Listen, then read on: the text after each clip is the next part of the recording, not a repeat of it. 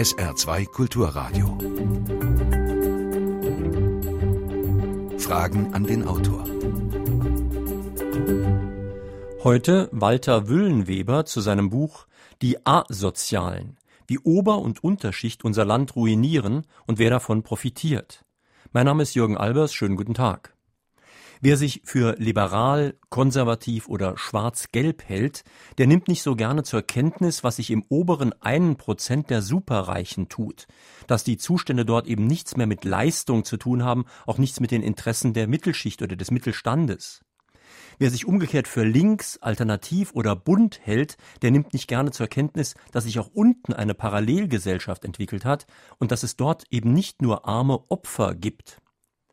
Wie kann wieder ein Zusammenhalt der Gesellschaft gefestigt werden? Kann es noch gemeinsame Werte geben? Wie kann sich der Mittelstand gegen Asoziale oben und unten wehren? Herr Wüllenweber, fast alle Parteien behaupten ja von sich, die Interessen der Mittelschichten zu vertreten. Wie ist es da möglich, dass die braven Lohnsteuerzahler immer weiter abrutschen und benachteiligt werden?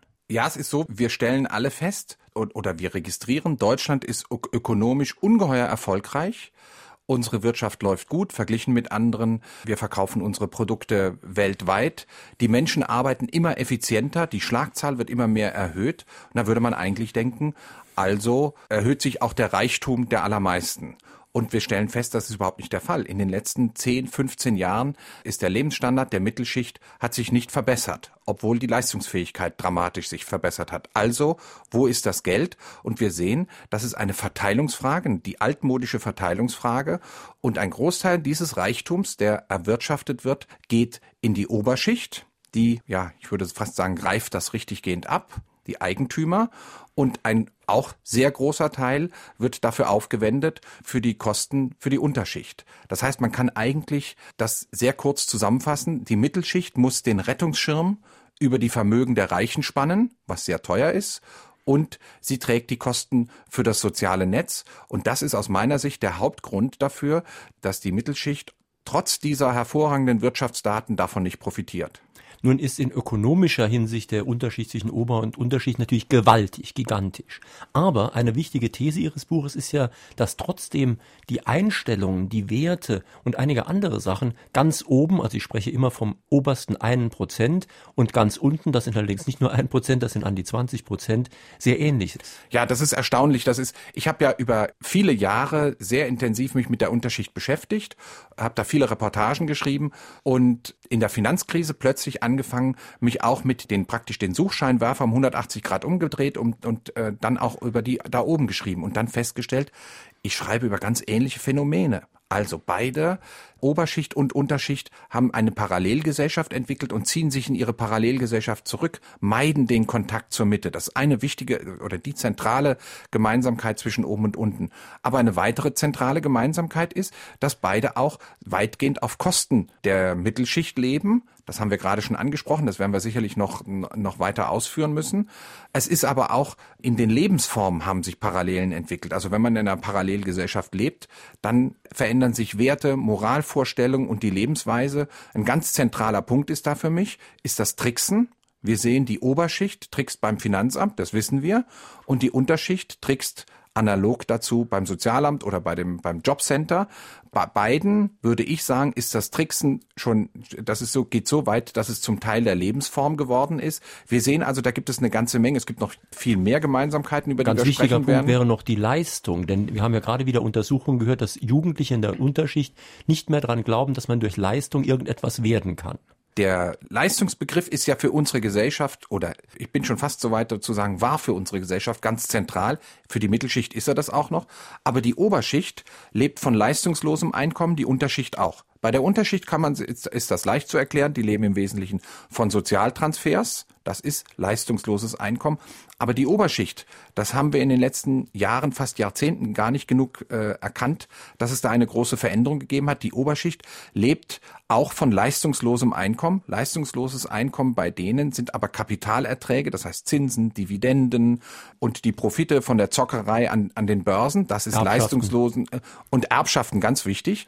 Und so haben Oberschicht und Unterschicht überhaupt keinen richtigen Bezug mehr zur Leistung. Die steht gar nicht in, im, im Zentrum ihres, ihres Lebens mehr.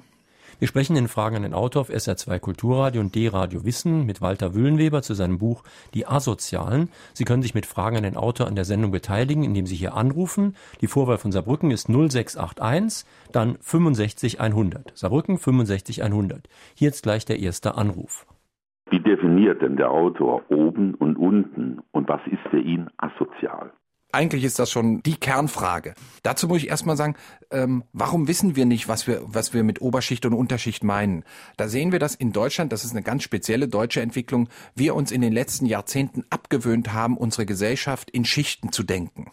Und zwar in Ost und West übrigens gleichermaßen. Die DDR, die DDR lebte die, die Illusion der äh, sozialistischen Einheitsgesellschaft. Das war natürlich eine Illusion. Und in, in Westdeutschland haben wir das Ganze äh, nivellierte Mittelschichtsgesellschaft genannt. Das heißt, wir sind alle aufgewachsen in Westdeutschland mit dem Bewusstsein, wir sind doch alle irgendwie Mittelschicht. Und in den letzten Jahren spüren wir, es hat sich am unteren Ende eine Unterschicht entwickelt und durch die Finanzkrise haben wir jetzt gesehen, es hat sich eine Oberschicht entwickelt und ich würde dafür plädieren, dass wir zu diesem Schichtsbegriff zurückkehren, weil der uns hilft, vieles zu erkennen. So, wer ist Oberschicht, wer ist Unterschicht? Bei Oberschicht ist es viel einfacher, das zu definieren, weil man das in Zahlen klar machen kann.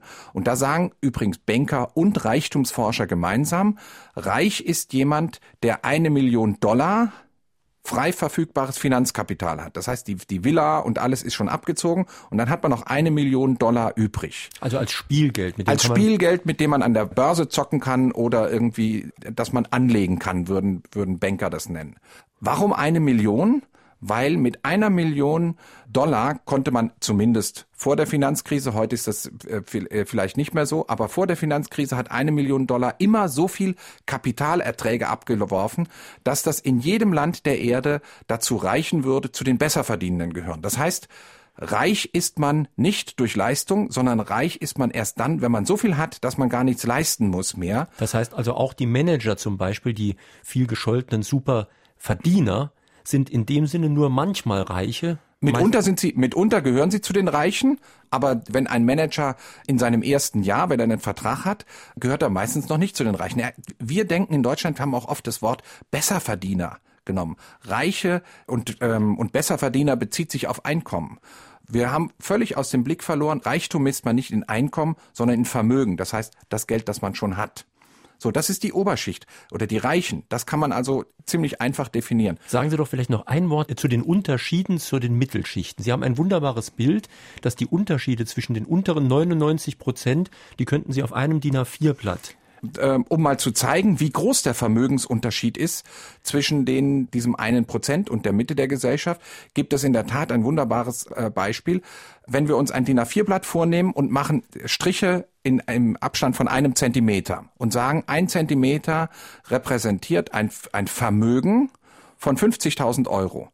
Und, und dann sagen wir, mach mal ein Kreuzchen da, wo dein Vermögen ist. Und dann müssten über die Hälfte der Deutschen ein Kreuzchen auf dem unteren Rand machen, weil sie gar nichts haben.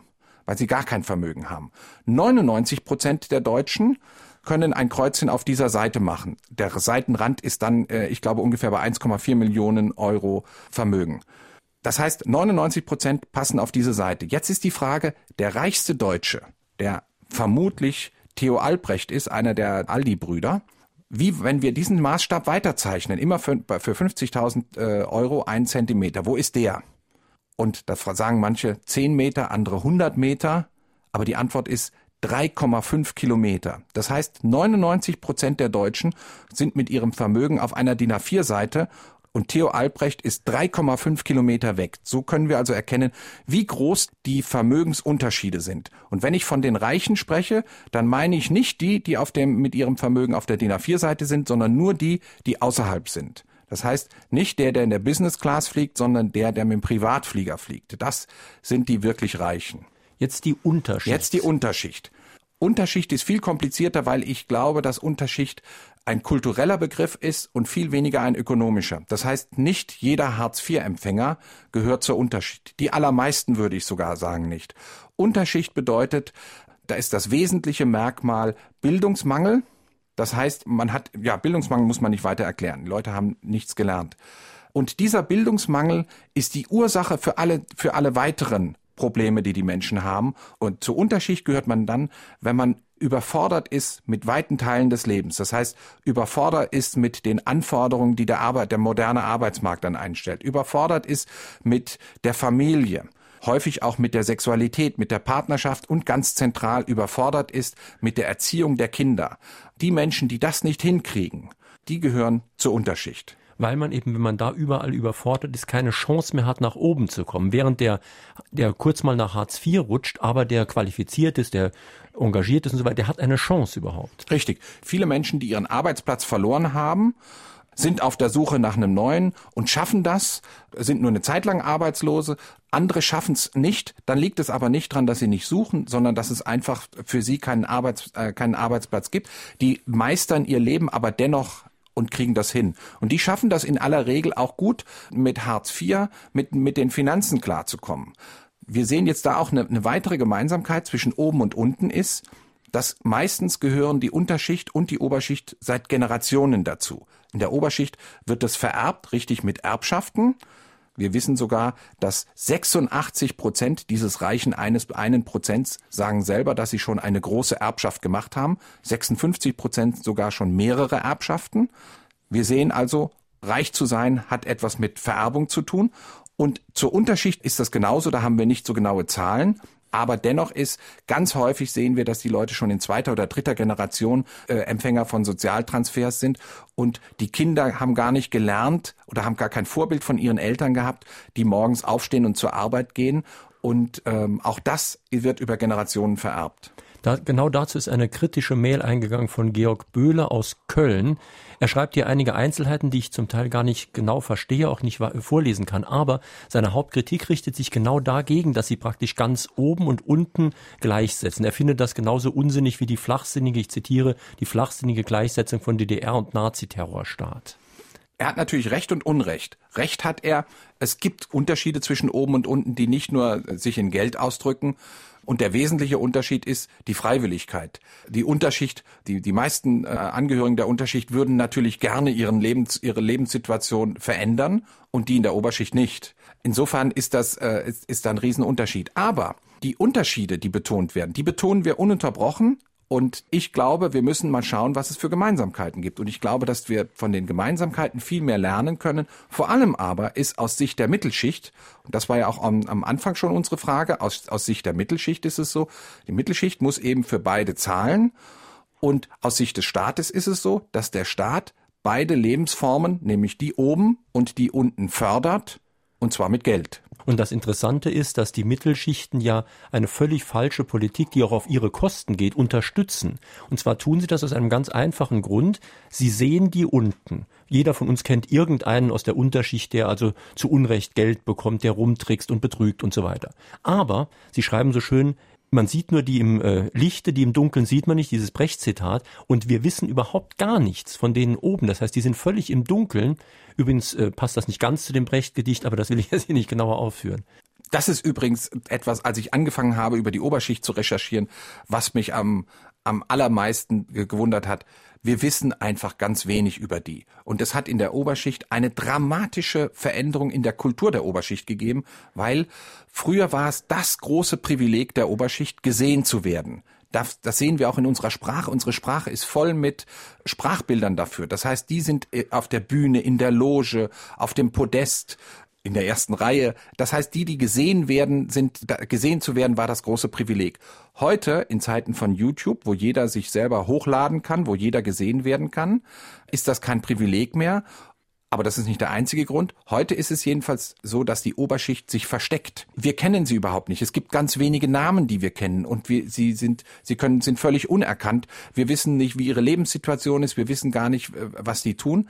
Ich fand ein ganz besonders gutes Beispiel äh, oder ein Bild hat mir ein Banker mal gesagt, der viel mit diesen Menschen zu tun hat. Der hat gesagt, in USA ist das Symbol des Reichtums die Stretch-Limousine, also etwas, wo man seinen Reichtum zeigt. In Deutschland ist es der nicht gestrichene Gartenzaun. Das heißt, man hält sich völlig zurück und niemand weiß, was dahinter ist. Und dahinter sind ganz häufig Villen, in denen es Tiefgaragen gibt, in denen auf zwei Etagen die Ferrari-Sammlung steht, aber die Leute fahren draußen nur mit dem Golf rum. Oder äh, Juweliere sagen mir, in diesen Häusern sind riesige Schätzen von Juwelen, aber die Frauen tragen den Schmuck nicht in Deutschland oder nur, wenn sie unter, unter sich sind. Das heißt, da ist großer Reichtum, er wird aber nicht gezeigt. Und dadurch kennt man ihn nicht und dadurch kommt auch überhaupt keiner auf die Idee, dass man dort Geld holen könnte, was äh, anderswo eben fehlt. Richtig, genau. Das war ja eigentlich Ihre Frage. Dadurch weiß die Mittelschicht überhaupt nicht, wo das Geld, das sie selbst erwirtschaftet, hingegangen ist. Das liegt dort im Safe oder in der Tiefgarage. Noch eine telefonische Frage an den Autor. Die von Ihnen so recht beschriebenen Fehlentwicklungen werden meines Erachtens durch gesellschaftliche Rahmenbedingungen und politische Vorgaben geradezu vorprogrammiert. Ist es denn wirklich so erstaunlich und verwerflich, wenn so manche von denen, die durch Niedriglohnarbeit kaum mehr Einkommen haben als durch Hartz IV, aufgegeben haben, sich um Arbeit zu bemühen? Und in einer einseitig ökonomie- und konsumbasierten Gesellschaft, wo der Stellenwert von Ethik, Solidarität und Humanität im Lebensalltag, vor allem aber bei politischen Entscheidungen, eine immer geringere Rolle spielt, halte ich das Fehlen von Verantwortungsbewusstsein und Ethik bei den ganz Reichen für nicht allzu verwunderlich. Überhaupt kein Widerspruch. Ich finde, äh, hat das, äh, der Anrufer hat das ziemlich gut auf den Punkt gebracht. Für mich ist das Schlüsselwort dort Anreize. Und unser Staat, das ist wirklich eine Systemfrage, unser Staat gibt Anreize für dieses Verhalten, was ich asozial finde. Gehen wir erstmal zur Unterschicht. Eine vierköpfige Familie, in der nur einer arbeitet, hat in der Regel einen Lebensstandard oder ein Einkommen, Haushaltsnettoeinkommen, was einer Familie entspricht, die von Hartz IV lebt. Der Durchschnittslohn, nicht der Niedriglohn, der Durchschnittslohn in Deutschland ist 2275 Euro brutto im Monat. Wenn man dann bei einer vierköpfigen Familie sind das netto zwischen 1700 und 1800 Euro. Und die vierköpfige Familie, die von Hartz IV lebt, hat in der Regel, wenn man alles zusammenrechnet, Miete, Heizkosten und so weiter, auch ein Haushaltsnettoeinkommen von zwischen 1800 und je nachdem, wo, wo die Familie lebt, zwischen 1800 und 2000 Euro. Das heißt, der Anreiz für eine, eine Familie, eine vierköpfige Familie, wo der, meistens ist ja der Mann, wo der Mann keine besonders gute Ausbildung hat, einen Job anzunehmen, die ist schon ziemlich gering. Ähm, und wir wissen aus der wirtschaftswissenschaftlichen Forschung, wirtschaftliche Anreize wirken. Und hier wirkt der Anreiz für viele zu sagen, ich, ich arbeite gar nicht. Das wissen übrigens auch die Jobcenter. Die Jobcenter wissen, wenn sie eine vierköpfige Familie haben, wo Vater und Mutter arbeitslos sind, dann wissen sie, wenn sie nur einem von diesen wenn sie nur einem von beiden einen Job vermitteln, dann verbessert sich deren wirtschaftliche Situation nicht. Deswegen müssen sie eigentlich gleich beiden einen Job vermitteln. Und weil sie das in der Regel nicht schaffen, haben die Jobcenter auch intern, gehen sie so vor, dass sie sagen, die kümmern wir uns gar nicht, weil das schaffen wir in der Regel nicht. Das ist an der einen, am einen Ende. Und am anderen Ende sehen wir natürlich, dass in den letzten, äh, ja eigentlich Jahrzehnten sämtliche Steuern, die für Reiche, die Juristen würden sagen, einschlägig sind, entweder äh, ganz gestrichen wurden, wie die Vermögensteuer oder die Börsenumsatzsteuer. Deutschland hatte mal eine Börsenumsatzsteuer. Heute nennen wir das Finanztransaktionssteuer. Die wurde komplett gestrichen und viele andere Steuern, Körperschaftssteuer, äh, Kapitalertragssteuer, man kann sie gar nicht alle aufzählen, wurden dramatisch gesenkt. Das heißt, es hat ein, ein Steuersenkungsprogramm für Reiche gegeben in großem Ausmaße und vor allem in einer Richtung, da kommen wir noch drauf, die die Leistung nicht belohnt, sondern bestraft. Und auch dieser Anreiz wirkt und der Anrufer hat vollkommen recht. Äh, ein ganz wichtiger Punkt Ihres Buches ist, dass Sie davon ausgehen, dass es jetzt, wenn man von den Unterschichten spricht, ein völlig falscher Ansatz ist, nur auf das Geld zu sehen. Das heißt, oft erreicht man gar nichts besonders Positives, wenn man ein bisschen mehr Geld gibt. Man müsste ganz andere Sachen geben, wie zum Beispiel Bildungschancen, wie zum Beispiel Ganztagsschulen, kostenlose Kindergärten, die dann Pflicht sind und so weiter. Ich würde das gern in, in einen ganz großen Zusammenhang einbetten. Der deutsche Sozialstaat ist weit über 100 Jahre alt. Und der deutsche Sozialstaat hat immer versucht, und das war auch richtig, die wirtschaftliche Benachteiligung der Menschen zu beseitigen. Schon vor über 100 Jahren gab es die ersten Regelsätze im deutschen Sozialstaat. Der war übrigens drei Mark für den Mann und zwei Mark 50 für die beim Manne lebende Frau pro Woche. Und kein Staat der Erde hat auch eine ähnliche Erfahrung mit Regelsätzen, mit Bedürftigkeit. Da ist jeder Millimeter verme genau vermessen. In Deutschland ist das wirklich vorbildlich. Und in diesen 100 Jahren, das ist meine These, hat der deutsche Sozialstaat die wirtschaftliche Not besiegt. Jetzt sehen wir aber, die Menschen am unteren Rand der Gesellschaft sind dennoch abgehängt, weil die haben zwar Geld, aber sie, ihnen fehlt das eigentliche, ihnen fehlt Teilhabe. Und die Teilhabe für diese Leute erreichen wir nicht durch mehr Geld, sondern durch andere Methoden. Und da müssen wir wirklich analysieren, was ist denn der Grund, warum denen die Teilhabe fehlt? Und der Grund ist, der Basisgrund ist mangelnde Bildung.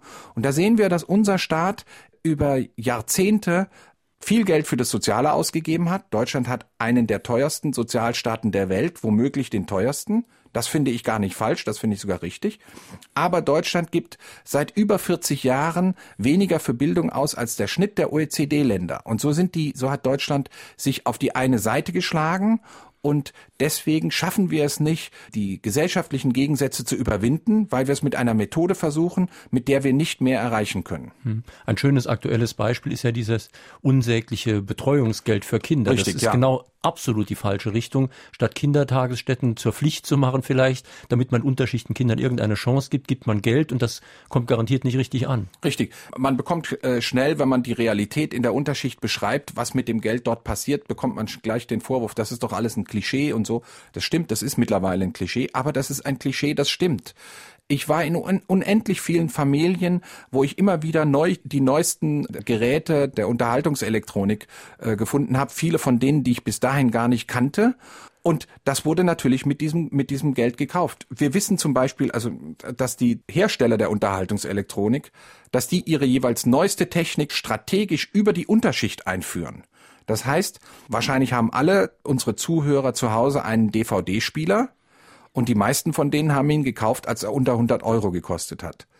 Die haben aber mal über 500 Euro gekostet. Wer hat sie dann gekauft? Und da haben sie die Menschen in Neukölln und in, in, in diesen Vierteln gekauft, zu dem Zeitpunkt, als, sie, als das nagelneue Technik war und noch besonders teuer war. Aber von und, welchem Geld denn, um Gottes Willen? Erstens ist, das Geld ist nicht so knapp und zweitens ist, es kommt drauf an, für, für, was, es, für was sie es ausgeben. Also, das Geld wird einfach dafür ausgegeben und dann werden auch Schulden gemacht natürlich und dann wird an anderer Stelle eben an anderer Stelle geknapst. Es gibt mittlerweile ist Deutschland überzogen von Tafeln. Ich war in ganz vielen Familien, wo die Leute sagen, ja, Essen, dafür gebe ich kein Geld aus. Da gehe ich zur Tafel und davon kaufe ich mir dann eben, jetzt ist es nicht mehr der DVD-Spieler, sondern irgendein neues, das neueste Handy und dafür wird das Geld ausgegeben. Das heißt, zur Unterschicht gehört es auch, das Geld für etwas auszugeben, was ein Großteil der Gesellschaft sagen würde, das ist aber überflüssig, das ist Luxus, das braucht man nicht und das Geld nicht für etwas auszugeben, wovon die meisten sagen würden, das ist aber absolut essentiell. Und für diese, diese essentiellen Kosten sind ganz häufig auch alles, was mit den Kindern zu tun hat und alles, was mit der Bildung zu tun hat. Sie sehen auch zum Beispiel die Menschen mit der niedrigsten Bildung. Wir sprechen ja oft darüber, dass sie besonders krank sind. Die rauchen überdurchschnittlich, trinken überdurchschnittlich viel Alkohol, essen besonders teures Essen. Das heißt, sie haben einen besonders teuren Ernährungsstil auch.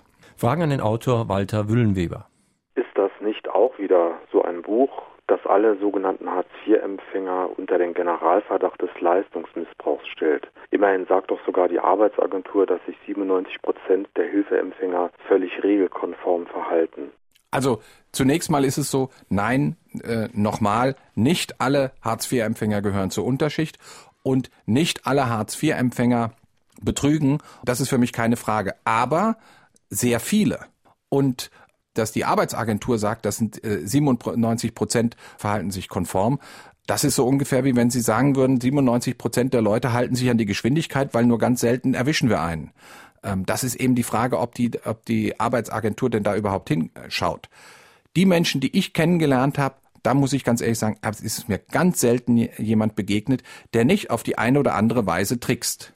Aber Ihr Ansatz ist ja auch ein bisschen anderer, als jetzt die Unterschicht irgendwie kritisieren zu wollen. Ihr Richtig. Ansatz ist ja der, Sie sagen, die Mittelschichten tragen diese Gesellschaft und Sie, wie übrigens auch ich, wir haben Mittelschichtwerte und wir sind auch mit guten Gründen der Meinung, dass diese Werte in Ordnung sind, dass man zum Beispiel arbeiten geht, dass man sich weiterbildet, dass man pünktlich ist und so weiter und so weiter, diese ganzen typischen bürgerlichen Werte. Und die sind aber in Teilen der Unterschichten nicht mehr da aus den verschiedensten Gründen. Und Sie wollen ja jetzt genau diese Mittelschichtenwerte auch wieder unten sehen. Und dazu muss man aber dort etwas ändern. Und zwar nicht über Geld, sondern über andere Maßnahmen. Richtig. Und das Wichtigste wäre eben etwas über, über die Bildung zu ändern. Es ist tatsächlich so, dass wir, wir wollen ja die Lebenssituation, jedenfalls ist das mein Anspruch, dass eine solidarische Gesellschaft muss die Lebenssituation der Menschen am unteren Rand verbessern. Und wenn wir denen 100 Euro mehr geben, dann verändern wir die Lebenssituation überhaupt nicht. Wir wissen einfach durch Erfahrung, dass dieses Geld dann für etwas ausgegeben wird, was die Lebenssituation nicht verändert. Und verändern können wir sie nur durch Bildung, dass die Menschen etwas lernen, dass sie am Arbeitsleben teilnehmen können. Und das ist etwas, was in Deutschland über lange Zeit vernachlässigt wurde. Herbert Feeth aus Kaiserslautern fragt, unser Staat hat doch nichts von den Reichen, die ihr Geld horten, vielleicht ins Ausland schaffen, jedenfalls wenig davon in den Wirtschaftskreislauf bringen. Warum werden sie durch die Regierung besonders geschützt? Das ist eine gute Frage. Ehrlich gesagt, warum die Regierungen über die Jahrzehnte die Reichen so unglaublich verwöhnt haben, ist mir bis ins letzte Detail nicht richtig verständlich. Sie weil behaupten die sind ja, ja oft, sie müssen weil die sonst weggehen als scheues Reh. Ja, genau, da gibt's da gibt's die Geschichte vom scheuen Reh, was natürlich Unsinn ist. Dass die Reichen irgendwie sofort abhauen, das, das stimmt. Das gibt ein Teil der Reichen tun das, aber nicht in, äh, nicht in großer Zahl und nicht alle.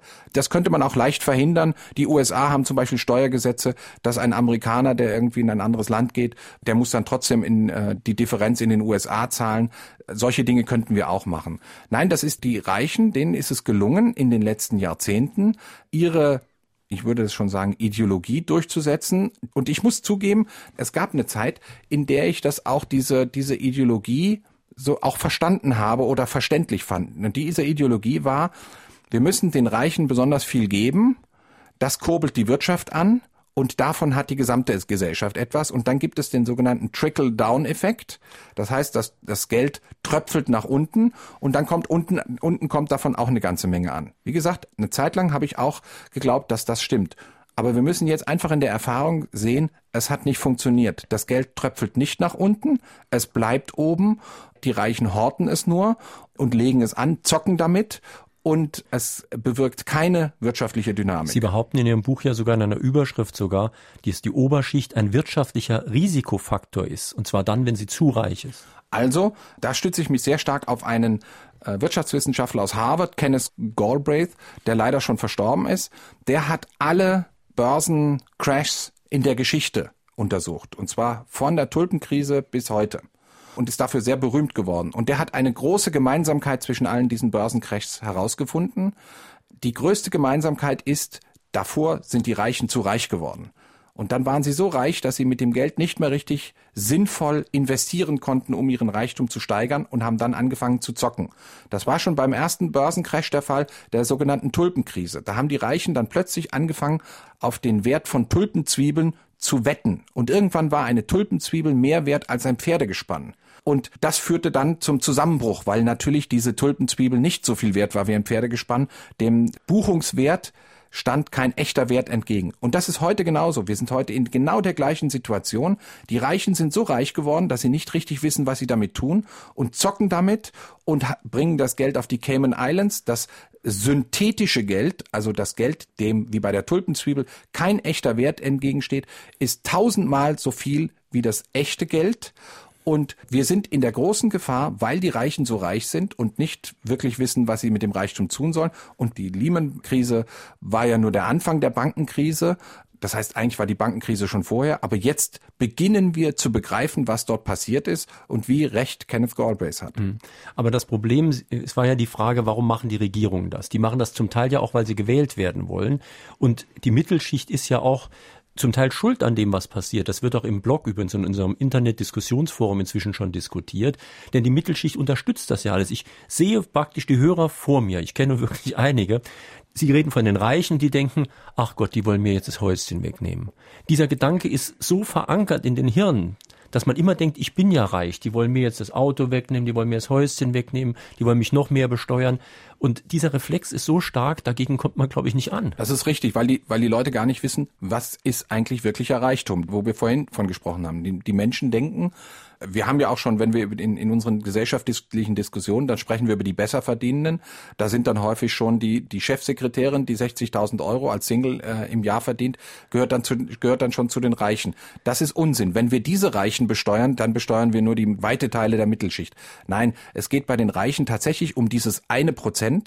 Und dieses eine Prozent sind zwar wenig Menschen, aber das ist eine wirtschaftlich extrem relevante Gruppe. Und das hat die Mittelschicht nicht verstanden. Deswegen ist es paradox, dass die Mittelschicht für die Privilegien der Reichen kämpft. Bei der Erbschaftssteuer kann man das sehr gut sehen. Die Leute wollen unbedingt, dass die Erbschaftssteuer nicht erhöht wird, weil sie dann glauben, dass sie ihr rein Mittelhaus dann nicht ihren Kindern vererben können. Das ist vollkommener Quatsch. Darum geht es nicht. Und so kämpfen die Leute für die Privilegien der Reichen und letztlich gegen die Rechte ihrer eigenen Kinder. Die müssen dann nämlich die Privilegien der Reichen mitfinanzieren. Um es mal ein bisschen ähm, provozierend zu sagen, Karl Marx sprach von einer Arbeiterklasse. Die Arbeiterklasse heute, das ist eigentlich der Mittelstand plus die schlechter verdienenden Teilzeitarbeiter und so weiter. Und das, was heute Unterschicht ist, ist eben genau nicht die Arbeiterklasse. Das ist das, was Subproletariat genannt werden könnte oder sonst was. Das heißt aber im Umkehrschluss auch, eine heutige Mittelstandspartei ist so eine Art Arbeiterpartei wir sind wieder bei dem Punkt, dass wir sagen, wir haben keine richtige Erfahrung in unserer Gesellschaft mehr, über viele Jahre, über soziale Schichten zu sprechen. Das heißt, die Frage ist eigentlich immer, über wen reden wir? Und äh, es gibt immer noch viele, die Worte Unterschicht und Arbeiterklasse synonym verwenden und das ist vollkommener Quatsch. Arbeiter sind die, die arbeiten. Zur Unterschicht, wer arbeitet, gehört nicht zur Unterschicht. Auch wer arbeitet und für einen schändlich geringen Lohn arbeitet, gehört nicht zur Unterschicht.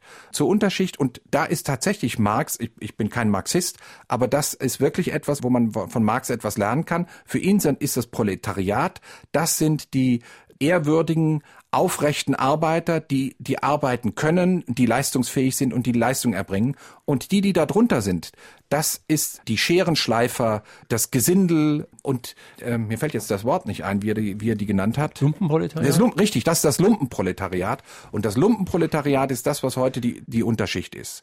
Wobei das natürlich von Marx sehr böse gesagt war. So böse würden sie das nicht sagen. Und das Problem, um das jetzt nochmal zu sagen, besteht nicht darin, Leute, die unten sind, auch noch zu beschimpfen, sondern darüber werden wir übrigens mit Herrn Buschkowski in zwei Wochen sprechen. Es geht genau darum, den Kindern aus diesen Kreisen irgendeine Chance im Leben zu geben. Und dazu muss man aber irgendetwas ändern. Ich glaube, dass wenn wir von Schuld ist gar nicht, das ist nicht keine gute Kategorie, aber wenn wir von Schuld sprechen, dann haben wir für die Lebenssituation der Menschen in der Unterschicht haben wir selbst Schuld. Ich will es mal an einem Beispiel erzählen. Vor einigen Jahren kriegte ich in der Redaktion einen Anruf und da meldete sich jemand und sagt, ich bin Deutschlands längster Arbeitsloser. Ich habe dann diesen Menschen porträtiert. Der war äh, Anfang 40 und schon seit 25 Jahren arbeitslos oder Mitte 40, ich weiß es nicht mehr ganz genau. Und mit dem habe ich gesprochen. Der war eigentlich ein ganz cleverer Kerl, und der hat dann erklärt, wie er am Anfang irgendwann arbeitslos geworden ist und dann festgestellt hat, dass es gar nicht so schlecht ist. Dann hat er irgendwie viel schwarz gearbeitet und so weiter. Und jetzt ist er aber seit 25 Jahren arbeitslos. Nie hat ihm jemand auf Deutsch gesagt, auch mal in den Hintern getreten. Immer gab es Verständnis für ihn. Und dann war er Mitte 40 und war mit dem Leben vollkommen überfordert. Der hatte einfach verlernt, morgens aufzustehen. Das klappte gar nicht mehr. Der war nicht mehr in die Gesellschaft, in die Arbeitsgesellschaft zurück zu integrieren. Ich habe ihn dann irgendwann gefragt, wie wäre es, wenn, wenn Ihnen irgendjemand am Anfang auf dem Arbeitsamt Sie richtig gezwungen hätte, einen Job anzunehmen und richtig wenn der Sozialstaat ihnen gegenüber Härte gezeigt hätte. Dann hätte er gesagt, na ja, dann hätte ich dann gearbeitet und dann überlegt er kurz und sagte, und wäre heute ein glücklicher Mensch. Asozial, äh, wie ist das gemeint? Sind Asoziale, äh, also für mich ungerecht gegen die Gesellschaft hantierende, eher in der Ober- oder in der Unterschicht? Beziehungsweise die Frage, gibt es soziologische Untersuchungen, ob die Ober- oder die Unterschicht straffälliger oder halt ungerechter gegen die Gesellschaft ist? Also, was ist asozial? Asozial bedeutet gegen die soziale Gemeinschaft gerichtet, wenn jemand sich so verhält, dass es der Gemeinschaft schadet. Und Menschen, die, obwohl sie sich am Erwerbsleben beteiligen könnten, das nicht tun, das ist schon, und dann auf Kosten anderer leben, das bezeichne ich schon als asozial. Und wenn Menschen in der Oberschicht dadurch, dass sie von dem, was erwirtschaftet wird, immer mehr für sich abzweigen und damit das Geld der Gesellschaft entziehen, das ist schon auch asozial. Hören wir gleich noch eine Frage. Kriminelle werden immer wieder freigelassen. Wie stark wird unser Land dadurch ruiniert und wer profitiert davon? Oh, das fällt mir jetzt schwer, weil ich nicht richtig weiß, wer mit Kriminelle gemeint sind. Also es gibt natürlich die unterschiedlichsten Formen von Kriminalität ähm, und dass Kriminelle in unserer Gesellschaft irgendwie zu schnell freigelassen werden. Ja, ja, weiß ich gar nicht so, so viel zu sagen. Also ich glaube, dass wenn wir jetzt sehen, wie verhält sich der Staat dazu, dann ist ja die Bestrafung von Straftätern, das ist ja am Ende. Mir schwebt eigentlich etwas vor, dass der Staat am Anfang die Weichenstellung richtig und die Anreize richtig stellt, dass Menschen sich überhaupt erst in eine, in eine Richtung entwickeln, die positiv ist. Deswegen nochmal, gebetsmühlenartig. Bleiben wir noch mal kurz bei der Bildung. Wenn äh, ein Kind mit sechs Jahren in die Schule kommt und nicht richtig sprechen kann, weil die Eltern zu Hause nur vorm Fernseher gesessen haben und nicht und nur geglotzt haben oder weil es Migranten sind, die nicht Deutsch mit ihnen gesprochen haben. Migranten ist gar nicht die, die große Klientel, aber das sind so Beispiele. Da kommt ein Kind mit sechs Jahren in die Schule und dann wissen wir, wenn diese Fähigkeit, richtig zu sprechen und mit Sprache umzugehen, dann noch nicht ausgebildet ist, dann wird das Kind in der Schule scheitern. Dann wissen wir, dann wird dieser Mensch auch im Arbeitsleben scheitern. Das heißt, dann weiß man schon im Alter von sechs Jahren, die nächsten 80 Jahre dieses Lebens werden einfach nicht schön um es ganz vorsichtig auszudrücken. Und dass in diese, auf diesem Weg ein Mensch dann auch unter Umständen kriminell wird, das ist nicht verwunderlich. Das heißt, wir müssen, es äh, ist eine wichtige Sache, wir müssen dafür sorgen, dass kein Kind oder wenn dann so wenig Kinder wie möglich, wenn sie in die Schule kommen, nicht schon abgehängt sind, dass dann noch nicht das Urteil mit der Höchststrafe, du wirst abgehängt sein dein ganzes Leben, schon gefällt ist. Das heißt aber eben Krabbelstuben, wie sie übrigens schon Ursula Lehr in den 60er Jahren gefordert hat. Das heißt Kindertagesstätten und das heißt auch dieses alles eventuell sogar als Pflicht. Ich bin seit langer Zeit ein Verfechter der Kindergartenpflicht. Wir haben in Deutschland die Schulpflicht. Die bestreitet niemand. Jeder findet das richtig. Die Schulpflicht wurde, ähm, ich glaube, von Friedrich dem Großen im, im 18. Jahrhundert eingeführt. Ganz genau weiß ich es nicht mehr ganz. Auf jeden Fall ist, als die Schulpflicht eingeführt wurde, wurde sie, äh, da hat man sich das sechste Lebensjahr genommen. Das war, glaube ich, relativ willkürlich oder ein Zeitpunkt, wo die Kinder alleine zur Schule gehen konnten. Damals wussten sie es nicht besser. Heute wissen wir, dass mit dem sechsten Lebensjahr schon ein Großteil der Messen gesungen sind. Viele Entwicklungsfenster sind für die Kinder dann schon geschlossen. Das heißt, die Schulpflicht, wenn wir die Schulpflicht als Pflicht des Staates, der Gemeinschaft ansehen, sich um jedes einzelne Kind zu kümmern, dann muss diese Pflicht der Gemeinschaft auch dann stattfinden, wann es für das Kind richtig ist. Und dann müssen wir uns um die Kinder früher kümmern, damit die Entwicklungsfenster nicht geschlossen sind. Also bin ich der Meinung, wer für die Schulpflicht ist, der muss schon aus intellektueller Logik heraus, aus intellektueller Konsequenz auch für die Kindergartenpflicht sein. Wir können das ja meinetwegen Schulpflicht nennen und die Schulpflicht beginnt nur dann früher. Aber der Staat kann nicht sechs Jahre warten, warten und äh, sich um die Kinder überhaupt nicht kümmern und dann nach sechs Jahren plötzlich feststellen, oh, da sind ja ein paar Kinder, da hat's nicht geklappt, naja, dann war's das halt für die. Walter Wühlenweber zu seinem Buch Die Asozialen. Ich hätte gerne gewusst, wie der Autor die Forderung nach dem Mindestlohn sieht. Also ich bin für den Mindestlohn, halte ich für richtig, weil ich finde, dass die Menschen, die arbeiten, wie, wie, wir, wie wir das alle finden, dass die Menschen, die arbeiten, auch von ihrer Arbeit leben können müssen. Das ist überhaupt keine Frage.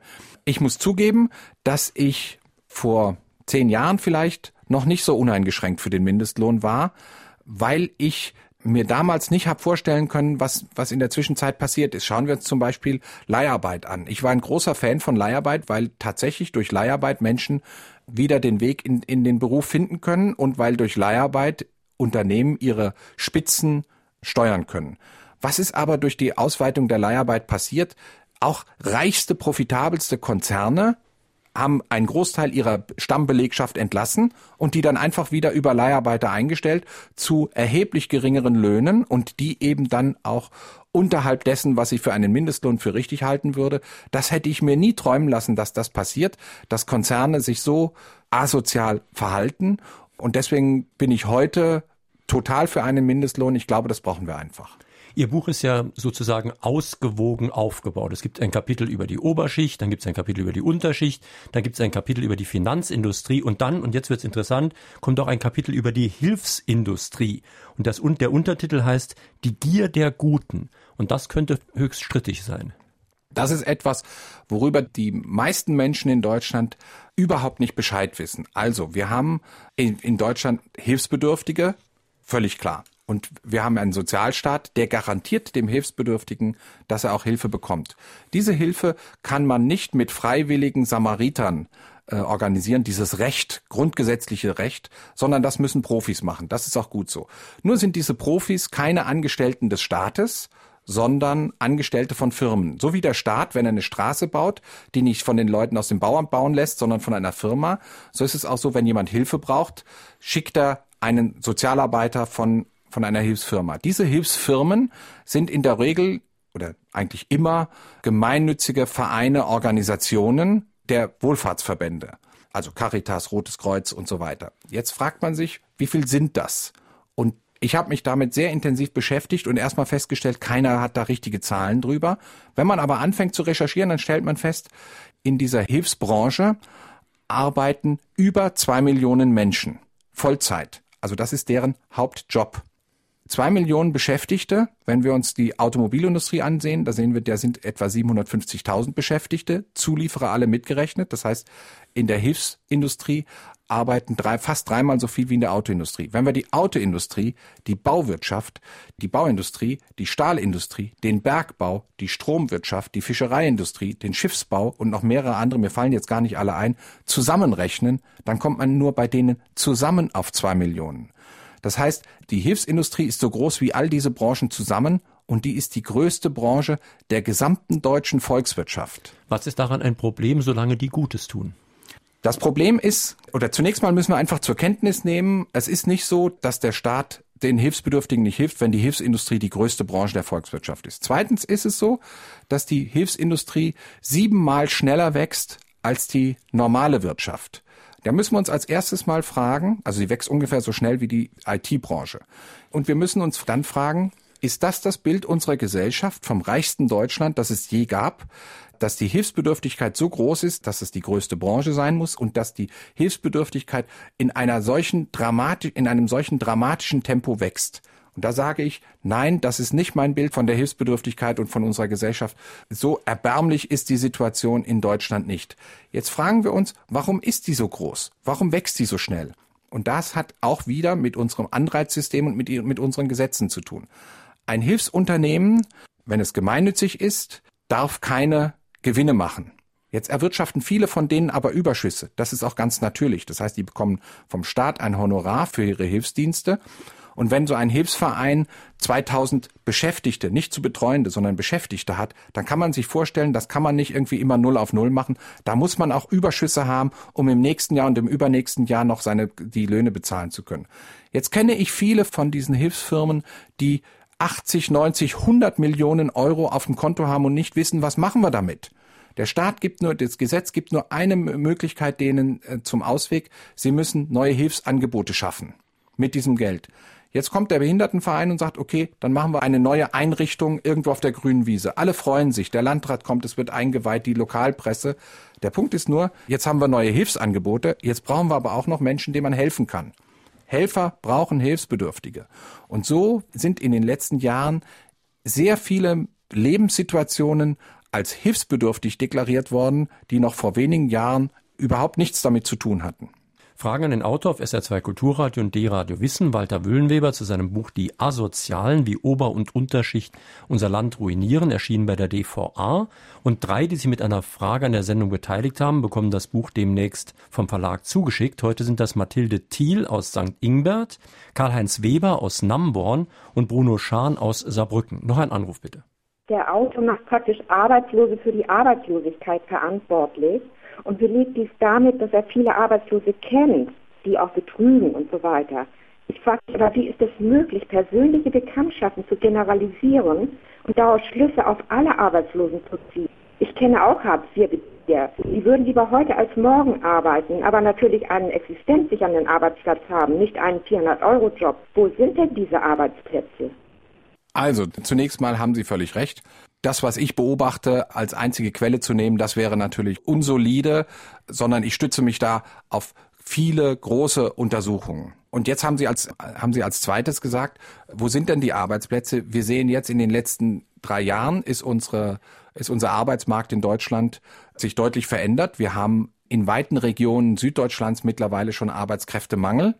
Und wenn Sie mit den Leuten zum Beispiel vom Institut Arbeitsmarkt und Berufsforschung, ähm, das ist in Nürnberg das, das Forschungsinstitut der Bundesagentur für Arbeit, wenn Sie mit denen sprechen, dann erklären die Ihnen, dass die Arbeitslosigkeit wie ein Pfirsich ist und das Fleisch ist jetzt abgenagt, also das Fleisch, die Arbeitslosen, von denen die Arbeitsagentur das Gefühl hat, die, äh, die sind fit für den Arbeitsmarkt und die wollen, die haben jetzt auch mittlerweile einen Job. Und die sagen, und der Pfirsich ist abgenagt, es bleibt nur noch der Kern übrig. Und das ist der harte Kern.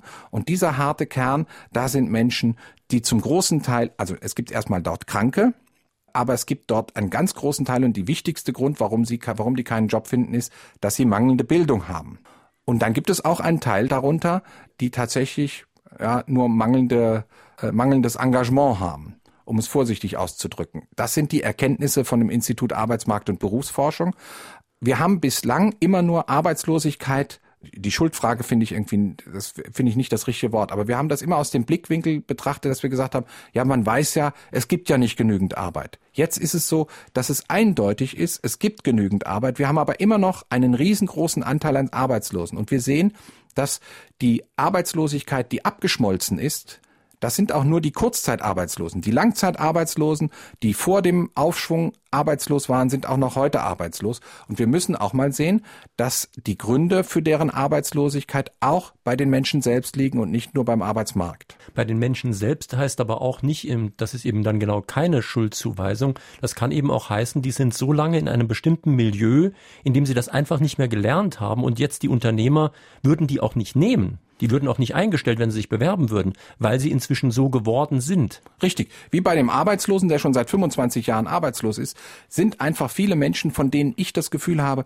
dass auch unser Sozialsystem sie zu Langzeitarbeitslosen gemacht hat, weil wir permanent den Zustand, arbeitslos zu sein, immer attraktiver gemacht haben mit Transferzahlungen und dadurch die Leute keinen Anreiz gefunden haben, dass die Leute keinen Anreiz gefunden haben, Arbeit zu finden. Und heute gar nicht mehr wirklich arbeitsfähig sind, viele. Ich möchte das nochmal plastisch machen, was mit den Jugendlichen passiert, wenn die so sozialisiert werden. Sie haben das sehr schöne Beispiel in Ihrem Buch vom Rudern.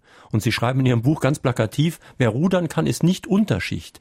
Weil nämlich viele Jugendliche, das sagen jetzt die Rudervereine, sind nicht mehr in eine Rudermannschaft zu integrieren, weil ihnen wichtige Fähigkeiten inzwischen fehlen, weil sie ihnen nicht anerzogen worden sind. Richtig, da geht man in Rudervereine, die versuchen, Jugendliche zu bekommen. Zum Beispiel in Berlin-Neukölln war ich da ein einem und dann sagen die, machen, sie machen Werbeveranstaltungen in den Schulen, damit die Jugendlichen aus Neukölln dort auch rudern. Dann kommen die auch dorthin. Ähm, nach zwei Wochen sind die meisten wieder weg, wie das bei all diesen Sachen ist. Aber eine ganze Menge bleiben auch über zwei Monate und versuchen dort richtig zu rudern. Das sind dann meistens Jungs, so zwischen elf und 13 Jahren. Und dann erzählte mir der Vereinsvorsitzende, nach zwei Monaten schicken wir sie alle wieder weg. Und ich habe gesagt, warum das? Dann habt ihr sie, warum schickt er sie dann wieder weg? können die den Vereinsbeitrag nicht zahlen? Sagt er, nein, das ist nicht das Problem, das würden wir übernehmen, darum geht es nicht. Und der sagte dann den Satz, der mir, den ich immer noch höre, der sagte, die Unterschicht kann nicht rudern. Und warum kann die Unterschicht nicht rudern? Er sagt, die haben nicht gelernt, sich unterzuordnen und einzuordnen. Und Rudern ist der Sport, in dem man das am allerstärksten machen muss. Wenn in einem Achter einer aus der Reihe tanzt, fallen alle acht rein. Wenn einer nicht zum Training kommt, stehen sieben auf dem Steg rum und können, und können nicht trainieren. Und er sagt, diese, was wir früher immer als Sekundärtugenden beschimpft haben, diese Sekundärtugenden fehlen den Jungs und die wollen unbedingt aber sie schaffen es nicht. Und in diesem Teltow-Kanal, wo die rudern, da ist auch manchmal Berufsverkehr und er sagt, dann müssen die auch gehorchen und das können die dann nicht. Und Sie sehen es auch dann, wenn Sie sehen, welche Sportarten betreiben denn Menschen aus der Unterschicht. Dann sind es fast immer, ich habe mal Sport studiert und da, deswegen ist mir das sehr nah, dann sind es immer Sportarten, die ich die, die ich so Poser-Sportarten nenne. Also Kampfsportarten, Boxen, Kickboxen, Ringen, wo es ganz stark darum geht, einer, der muss sich gar nicht in die Gemeinschaft einfügen und will sich nur selbst darstellen.